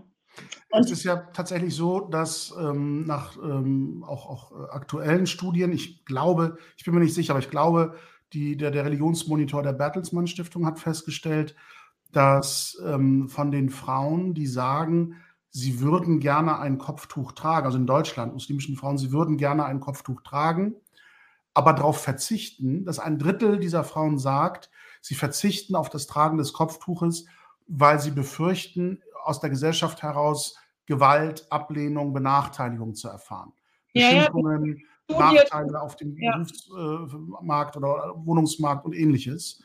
Mhm. Ähm, das ist für eine Gesellschaft, die sagt, wir, wir leben in einer demokratischen, freien, gleichberechtigten Gesellschaft, ein ernstes Problem. Wenn Frauen sagen, ich kann meine Religion nicht so ausleben, wie ich es möchte, und sei es auch nur in diesem Detail, aber ja. ich kann dieses Selbstverständnis für mich nicht ausleben, weil ich Angst habe. Und ähm, egal wie problematisch das Kopftuch als Repression gegenüber Frauen in anderen, auch muslimisch geprägten Gesellschaften gelebt wird, kann das, glaube ich, nicht die Entschuldigung dafür sein, dass wir eine solche Atmosphäre in Deutschland haben. Nur, und deshalb meine Frage an dich, diese Schwere, die du beschreibst, ist das eine Schwere, die du aus der nicht-muslimischen Gesellschaft heraus wahrgenommen hast, die dich belastet, als mhm. sichtbare Kopftuchtragende Frau? Mhm. Oder hat es auch etwas mit dem zu tun, was du als Schwere aus der Sphäre der muslimischen Gemeinschaften erlebt hast? Also, dass du da auch hm, eine Art der Belastung erlebt hast, die sich auf das Kopftuch bezieht. Ja, ja, also äh, absolut. Also das ist, ich habe das Kopftuch nicht abgelegt, weil ich zu viel Diskriminierungserfahrung gemacht habe. Die habe ich auch ja. gemacht. Ja. Aber ich habe das Kopftuch auch abgelegt, weil ich auch für Muslime nicht mehr sichtbar sein wollte. Also ich wollte in diese Unsichtbarkeit, in die Anonymität. Ich habe das auch so formuliert. Ich möchte in die Anonymität abtauchen. Ich möchte, dass nicht jeder Bekannte und Unbekannte Hinz und Kunz von mir ein Bild hat. Ja, und das ist auch ein, also wenn du, ähm, du bist ja als Kopftuch tragende Frau, bist du für alle sichtbar. Auch für die Muslime bist du sichtbar. Und Muslime gucken auch mit einem ganz bestimmten Blick auf dich drauf und begutachten dich und stecken dich in der Schublade und äh, bewerten dein Verhalten in Bezug auf das Kopftuch. Und äh, das passiert natürlich in der, in der Mehrheitsgesellschaft. Da spielen dann andere Aspekte eine Rolle, aber auch äh, eine, eine große Rolle. Also und ähm, ich konnte mir tatsächlich, ich, ich wollte nicht wieder zurück in diese, in diese Schwere, in diese Belastung, die das Kopftuch in Deutschland mit sich gebracht hatte für mich. Und ähm, das, das war so, ähm, also diese Freiheit, die ich immer, also ich bezeichne das als Freiheit, weil ich das wirklich als, ich habe das wirklich als Freiheit empfunden. Deswegen betitel ich das auch so. Ich konnte mir nicht mehr vorstellen, diese Freiheit aufzugeben. Und ich hätte sie zurück mit Kopftuch irgendwie in Malaysia lassen müssen. Aber ich wollte sie mitnehmen. Und das Ablegen des Kopftuchs hat mir das ermöglicht. In ja. großen Stücken. Ja, wir haben tatsächlich aus dem Kommentarbereich noch eine Frage. Ähm, aber auf darauf bist du, glaube ich, auch schon eingegangen. Wie wurde das Kopftuch unwichtig, fragt äh, Fatma Akay Türker. Denn bei uns ist es so weit gegangen, dass nicht nur die Frauen, sondern fast der Islam auf Kopftuch reduziert wird. Ja. Ne? Das, das, das, haben wir, glaube ich, schon angesprochen, wahrscheinlich gleichzeitig mit der Fragestellung, dass wir ja gerade thematisiert haben, in, welcher, in welchem Missverhältnis Essenzen und Kern des Glaubens nicht besprochen wird, aber eben so etwas, was, was du ja in, in, in Malaysia beschrieben hast als eine Unwichtigkeit des, des Kopftuches, eine Banalität, also eine, eine Formalität, eine reine Äußerlichkeit, äh, wie es eben geben kann oder nicht geben kann. So mhm. wie man vielleicht ein Collier trägt mit, mit einem religiösen Schriftzug oder eben auch nicht. Ähm, ne, dass man da einen Allah-Schriftzug oder sowas trägt, das, das gibt es ja auch als Schmuckstück oder eben nicht. Ähm, dass auch das Kopftuch nur ein von vielen Erscheinungsbildern sein kann, mit ja. denen man als muslimischer Mensch identifiziert wird oder in Frau identifiziert wird. Ja. Aber dass die Bedeutungsschwere eben eine ist, die durch Projektion erzeugt wird. Und dabei will ich überhaupt nicht bagatellisieren, dass es das Phänomen gibt, und, und das gibt es ja, dass Frauen unter Zwang das Kopftuch tragen, weil es von ihrer Familie, ihrem Ehepartner oder im, im, gesellschaftlichen Kontext erwartet wird von ihnen. Und das haben wir auch schon thematisiert, welche, welcher Erwartungsdruck eben von Kollektiven ausgehen kann und dass man sich dem eben beugt, weil es als Normalität verstanden wird. Und, und ja. jedes Abweichen von dieser Normalität zu Konflikten führt. Ja. Wie umgekehrt eben in der nicht-muslimischen Gesellschaft das Nichttragen eines Kopftuches als Normalität verstanden wird und das Abweichen, indem man ein Kopftuch trägt, zu Konflikt und Kontroverse führt. Und, ja. ähm, Schön formuliert, also sehr treffend, finde ich, ja. Also ich, uns allen wäre doch viel mehr geholfen, wenn man diese Aufladung eben nicht vornimmt, sondern über das Kopftuch hinweg das versucht zu erkennen, was für dich ja in Malaysia so sichtbar geworden ist, nämlich die Frau dahinter. Mhm. Und, und ähm, das Kopftuch nicht als Gradmesser für Frömmigkeit zu nehmen oder für Sittlichkeit zu nehmen. Das ist ja etwas, was, was ähm, durch die politische Aufladung zum Beispiel während der iranischen Revolution passiert ist, wenn man sich mit iranischen Frauen, die diesen Umbruch dort erlebt haben, unterhält, dass sie sagen, von einem Tag auf den anderen waren Frauen, die kein Kopftuch tragen, im sozialen Ansehen herabgesetzt und Frauen, die das Kopftuch tragen, waren eben die einzig anständigen Frauen. Also, dass diese Aufladung mit, mit, mit Erwartungen und, und Normativität und Sittlichkeit und Moralvorstellungen eben an, an dieses eine Symbol geknüpft wird. Und ähm, dass die Bedeutung dadurch ähm, aufgeblasen wird im Verhältnis zu dem, ähm, was eigentlich wichtig in der Religion sein müsste, nämlich ähm, der Kern der Glaubensüberzeugung. Und niemand glaubt ja an das Kopftuch, sondern es ist nur eine Manifestation einer religiösen Praxis, die man eben übernimmt oder eben nicht übernimmt für sich. Mhm, ja. Und ähm, wenn wir das vielleicht noch mal ein bisschen konkreter besprechen können, ähm, dass du gesagt hast, ich, es, es, war für dich befreiend, weil du eben nicht mit diesen ganzen Assoziationen und Projektionen umgehen musstest. Ja. Und Anonymität für dich etwas war, was wertvoll geworden ist, weil es dich von wahrscheinlich von Fragen bewahrt hat, von, von Rechtfertigungsdruck bewahrt hat. Ja, vor allem. Müssen, warum man muslimisch ist.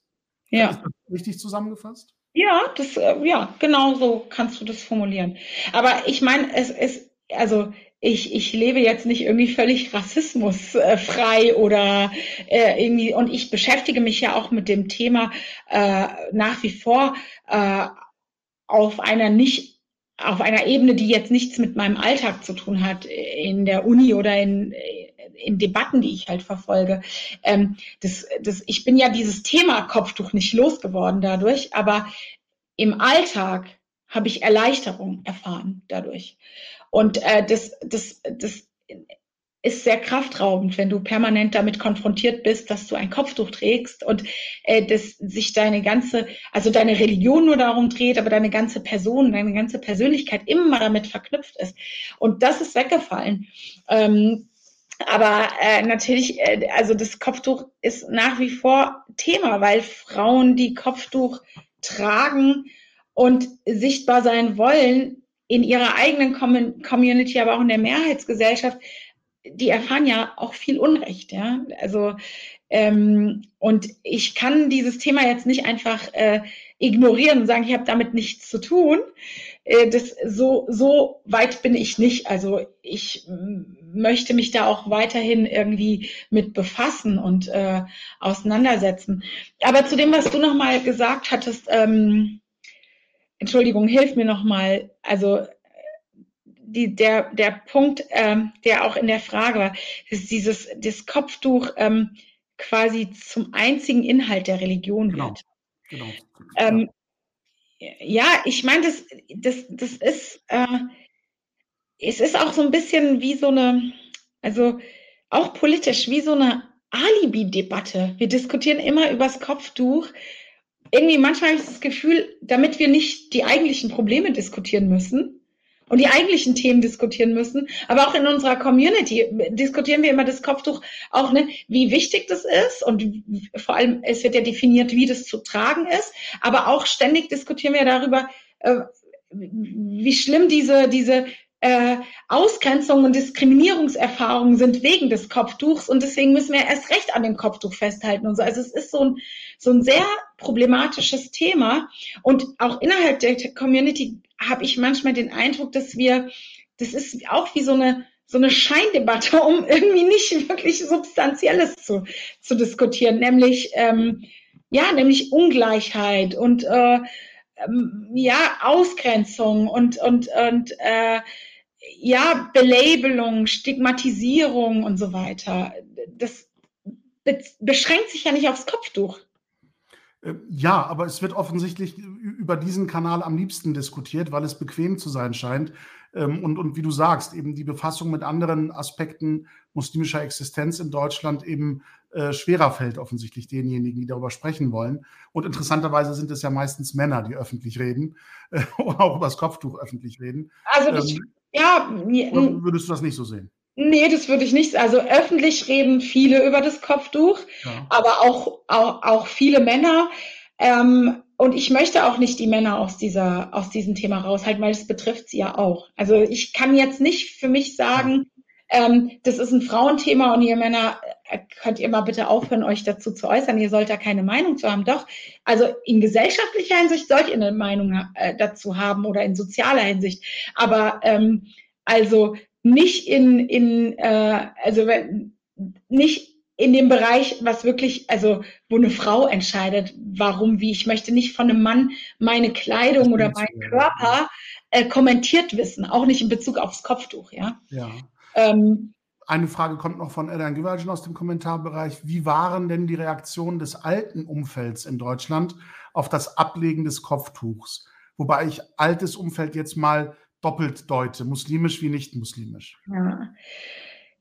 Ähm, überraschend entspannend, entspannt.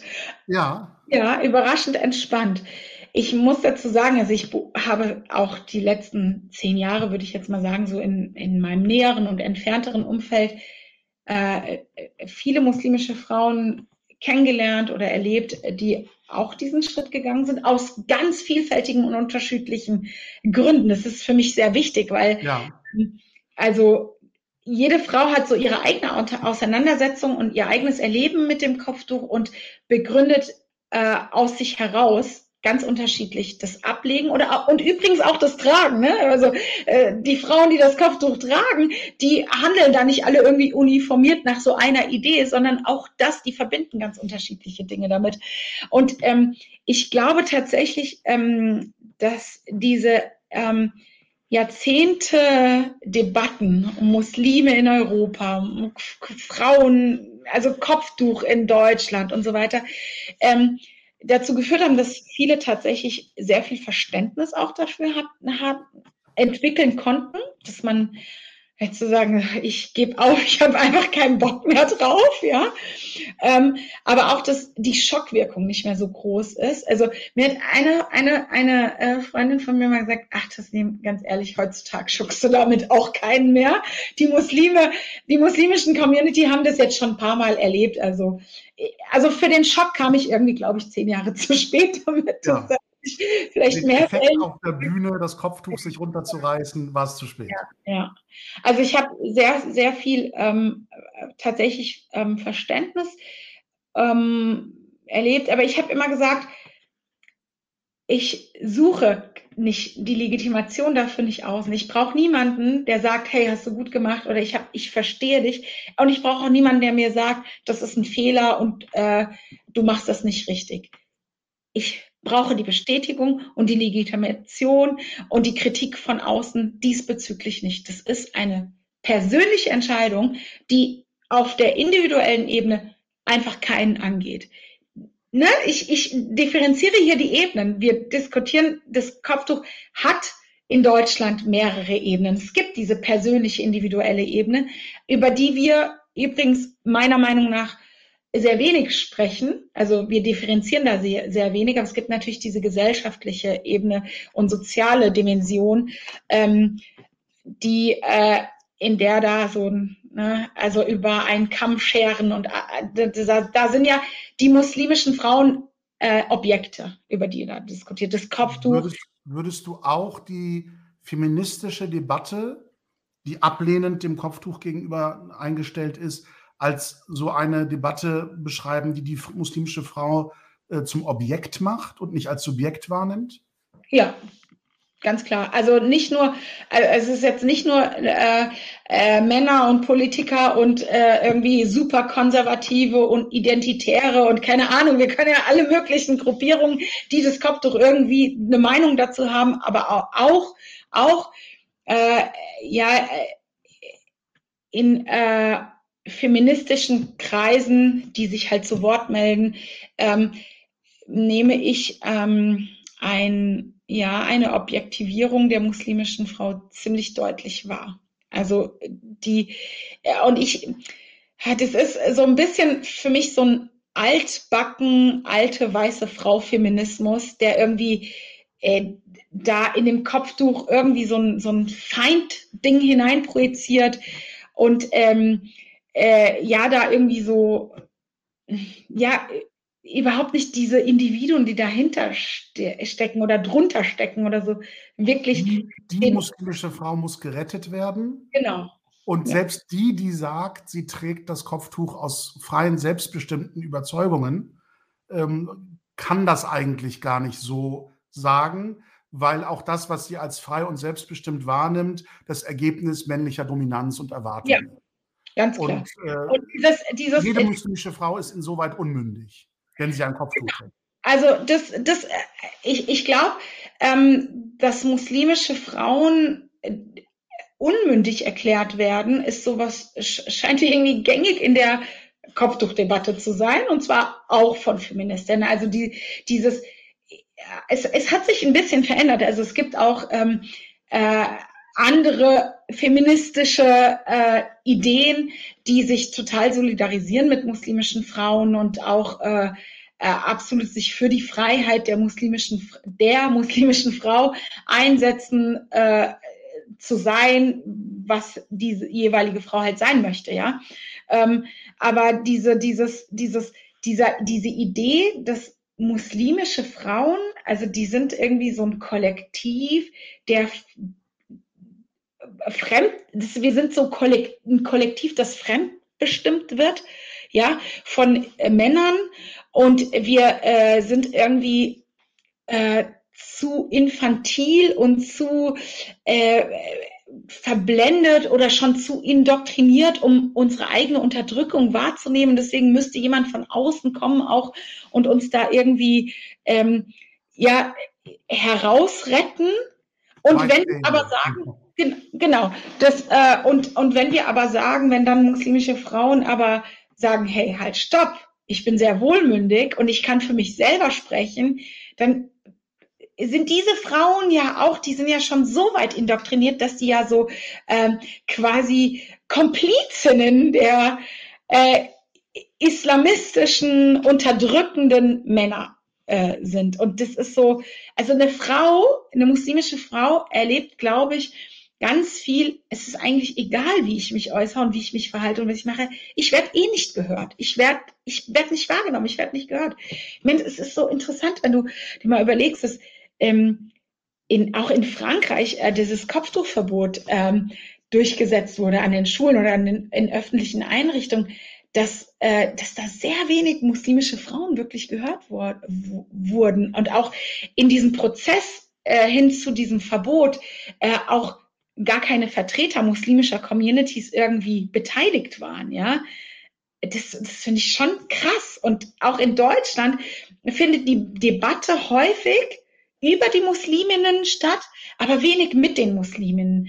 Muslimische Frauen heute, ich sehe auch viele jüngere äh, also jünger als ich, ich bin ja nicht so alt, ähm, ähm, die wollen, also die lassen das auch nicht mehr gelten. Ne? Die melden sich schon sehr lauthals zu Wort und äh, das ist eine, das finde ich eine sehr positive Entwicklung. Das ist auch eine hoffnunggebende Entwicklung für mich, ähm, dass muslimische Frauen sich das nicht mehr so easy gefallen lassen. Also weder, auch innerhalb ihrer Communities nicht mehr gefallen lassen. Also sie ja.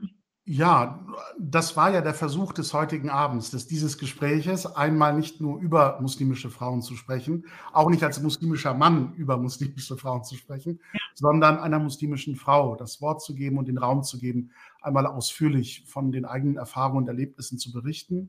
Mit Blick ähm, auf ähm, die Uhr muss, muss ich schauen, dass, dass wir langsam zum Schluss kommen.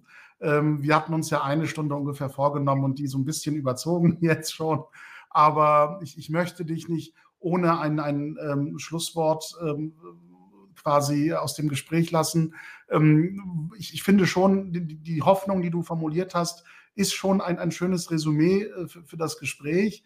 Aber ich sehe natürlich auch, dass diese Sehnsucht nach Normalität, die du immer wieder beschrieben hast in deinen Erfahrungen, etwas ist, was noch nicht überwunden ist. Gerade nicht hier in Deutschland, in unserem Zusammenleben von nicht-muslimischen und muslimischen Menschen. Und dass wir, glaube ich, alle, egal woran oder ob und, und was wir glauben, äh, an dieser Sehnsucht nach Normalität in einer vielfältigen Gesellschaft streben müssen und neu definieren müssen, was diese neue deutsche Normalität sein soll. Mit und, und äh, auch äh, gemeinsam mit muslimischen Menschen und muslimischen Frauen vor allem. Und ich glaube, es ist eine Aufgabe unserer Binnensphäre, unserer muslimischen Gemeinschaften, auch nach neuen Formen des normalen Miteinanders zu suchen, weil das Althergebrachte stößt immer wieder an die Grenzen dessen, was junge muslimische Menschen in der Sozialisation in Deutschland erleben als normal, im Verhältnis zu dem, was sie innerhalb der muslimischen Gemeinschaften als normale Vorstellungen des Miteinanders erleben. Also da sind wir noch in einer sehr dynamischen Diskussion. Ähm, aber wenn dir noch etwas auf dem Herzen liegt, was du unbedingt bei diesem Thema ansprechen möchtest, dann hast du jetzt tatsächlich die Gelegenheit dazu. Also ich, ich, ich bin da nicht so ganz pessimistisch. Also ich glaube schon, dass das gelingen kann, weil ich tatsächlich an, an die Generation, also an die, die jetzt äh, in der dritten Generation und vielleicht teilweise schon in der vierten Generation. Ich glaube schon ganz arg an die an diese jungen Leute, die äh, sich dieser Themen annehmen und sie auch äh, vielfältig und auch kritisch ähm, angehen und diskutieren und da auch äh, nicht so viel Scheu haben. Also es sind vielleicht noch nicht so super viele Stimmen, aber im Vergleich zu dem, wie es zu meiner jungen Zeit war, ist es schon ähm, stärker. Also es, es, gibt mehr Initiativen unter den Muslimen, die doch, ähm, ja, ich glaube, Veränderungen herbeiführen kann. Also wir, wir können da ein paar Beispiele nennen, also müssen wir gar nicht, das kann ja jeder mal selber irgendwie ein bisschen recherchieren, wenn er Interesse hat. Aber es gibt diese Beispiele, die aus der Mitte der Gesellschaft hier mit Deutscher, als deutsche Stimmen für Muslime, mit Muslimen äh, sich engagieren. Und das, da bin ich nicht so pessimistisch. Ich glaube, vielleicht müssen so die Alten bisschen absterben und mit ihnen hoffentlich. naja, ich, ich meine, also ja, reicht ja schon, wenn sie zurücktreten oder in den Ruhestand. Ja, naja, also sich einfach zurückziehen. Also, genau. also mit, und diese, diese etwas äh, ja, althergebrachten Ideen so ein bisschen, ja, mitnehmen, einfach in den Rückzug und äh, Leute, ja, die, die Menschen hier einfach viel mehr in dem Kontext, in dem sie hier leben und nicht immer im Blick auf Muslime sonst irgendwo, sondern hier. Ne? Was ist hier relevant für uns und was, was können wir hier machen, um das Zusammenleben zu verbessern und mehr Gleichheit, also äh, nicht im Sinne von Uniformiertheit, aber äh, ja, äh, äh, Daseinsgleichheit sozusagen erlangen. Ja. Eine abschließende Frage noch aus dem Kommentarbereich, genau zu dieser vergleichenden Perspektive, die du vorhin beschrieben hast äh, im, im, Schlusswort. Ist es als Frau ohne Kopftuch schwieriger, in einer Gemeinde aktiv zu sein oder Teil einer Gemeinde zu sein, im Vergleich zu der Ta Zeit, als du noch Kopftuch getragen hast? Also ich ohne Kopftuch äh, damals und heute, was ist einfacher? War es damals schon einfach oder äh, ist es jetzt einfacher, sich zu engagieren? Ähm, das, äh, das, das kommt auf den Kontext an. Also ich, ja. ich, kann, ich, kann, da keine Regel stattfinden. Es kommt wirklich darauf an, in welcher Gemeinschaft, in welcher Community oder in welchem Community-Bereich du dich bewegst und auch auch für die, äh, in welchem gesellschaftlichen Bereich du dich bewegst. Also ich habe, äh, was mir natürlich auch äh, verloren gegangen ist, ja so ein bisschen diese, dieses Besondere. Ne? Wenn ich früher irgendwie als Kopftuch tragende was Kluges gesagt habe oder mich irgendwie besonders, äh, äh, ja, weiß ich nicht, lobenswert verhalten habe, sowohl innerhalb der Community, also auch außerhalb der Community, war das schon was Besonderes. Ne? Das, das verliert sich dadurch. Also ähm, ich habe auch mit Kopftuch oft die Gelegenheit bekommen, äh, äh, zu sprechen oder ähm, aktiv engagiert, also mein Engagement nach außen tragen zu können. Ähm, das ist mir vielleicht jetzt ein bisschen verloren gegangen. Jetzt werde ich halt anders wahrgenommen und darf vielleicht anders sprechen. Ich weiß es nicht. Also ich glaube, glaub, es gibt da keine Regeln. Das, das kommt wirklich Aber auch das ist ja vielleicht ein Zeichen dafür, dass sich schrittweise ein, ein bisschen Normalität und Entdramatisierung dieser Frage entwickelt, auch in, unserer, in unserem Zusammenleben hier in Deutschland. Ähm, wie, wie man es auch werten mag. Und du sagst es ja ganz deutlich, ähm, es sind ganz unterschiedliche Interpretationen möglich, je nach äh, Zusammenhang und, und, und Perspektive. Ich danke dir ganz herzlich, dass du bereit gewesen bist, über deine ganz persönliche Perspektive und deine Erfahrungswelt zu reden. Ich habe in vielen Vorgesprächen die Erfahrung gemacht, und das meine ich überhaupt nicht wertend, ähm, dass es schwierig ist, über diese Themen öffentlich zu reden, auch für muslimische Frauen ganz besonders. Äh, gerade bei so einem Thema wie Kopftuch tragen oder nicht tragen oder der Entschluss dafür oder dagegen. Ähm, deshalb, ähm, und ich respektiere all die Schwierigkeiten, die damit verbunden sind und die ähm, Hemmungen, darüber offen reden zu wollen. Umso größer ist mein Dank, dass du bereit gewesen bist, ähm, tatsächlich äh, uns da einen Einblick in deine Gedankenwelt zu gewähren. Und ich könnte das Gespräch noch äh, weiter fortsetzen. Das haben wir in den Vorgesprächen, haben wir diese Erfahrung ja auch gemacht, dass wir uns kaum äh, zeitlich beschränken konnten. Ähm, vielleicht ist das ja auch nur ein Auftakt zu weiteren Gesprächen mit anderen Schwerpunktthemen äh, mit dir. Und ich danke dir ganz, ganz herzlich, dass du dieses persönliche Gespräch gewagt hast und den Mut dazu hattest, das zu tun. Und ich hoffe, dass das Publikum alle Zuschauerinnen und Zuschauer das ähm, ebenso wahrgenommen haben und zu schätzen wissen, dass du ähm, deine Persönlichkeit insoweit äh, uns offen hier mitgeteilt hast. Ganz, ganz herzlichen Dank und ich, danke hoffe, dir bis zum ebenso. nächsten Mal. Ich danke dir ebenso. Äh, ja, dann verabschiede ich mich von dir und auch von unserem Publikum. Bis zum nächsten Mal beim unbequemen Gespräch. Im November wieder mit einem Muslim über ein auch sehr spannendes Thema, das ich jetzt noch nicht verraten werde. Da will ich das Publikum noch überraschen mit unserem Ankündigungstrailer, der in ein, zwei Wochen vielleicht schon kommt. Vielen Dank an dich noch. Ich bin gespannt, ich weiß es ja auch nicht. Ja, mit dir haben wir dann natürlich auch noch eine Zuschauerin hoffentlich an dem ja, Abend. Ja, sicher. Und äh, du kannst dann auch rege mitkommentieren. Ich glaube, das wird ein Thema, bei dem wir tatsächlich etwas zum Einsatz bringen, ähm, glaube ich, äh, das auch bei diesem zweiten Gespräch nicht zum Einsatz gekommen ist. Ich hatte das beim ersten Mal erwähnt, dass wir hier Haram- und Fitner-Detektoren im Studio haben. Äh, du hast dich tatsächlich so geäußert, dass kein Bedarf daran war, oh, diesen Alarm loszuschlagen. Ob, ob, obwohl du äh, ja sehr offen gesprochen hast, hatte ich nicht den Eindruck, dass der Alarm da losgehen muss.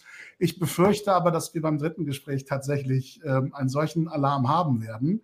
Ich verrate noch nicht, warum inhaltlich. Da soll die Neugier noch ein bisschen das Publikum auf die Folter spannen. Aber ich freue mich nochmal, ähm, dass du dabei gewesen bist. Herzlichen Dank und ich hoffe, dass wir im Gespräch bleiben. Sehr gerne. Vielen Dank und schönen Abend euch allen. Danke auch von mir. Einen schönen Abend an alle Zuschauerinnen und Zuschauer und bis zum nächsten Mal beim unbequemen Gespräch mit einem Muslim oder einer Muslimin. Vielen Dank und auf Wiedersehen.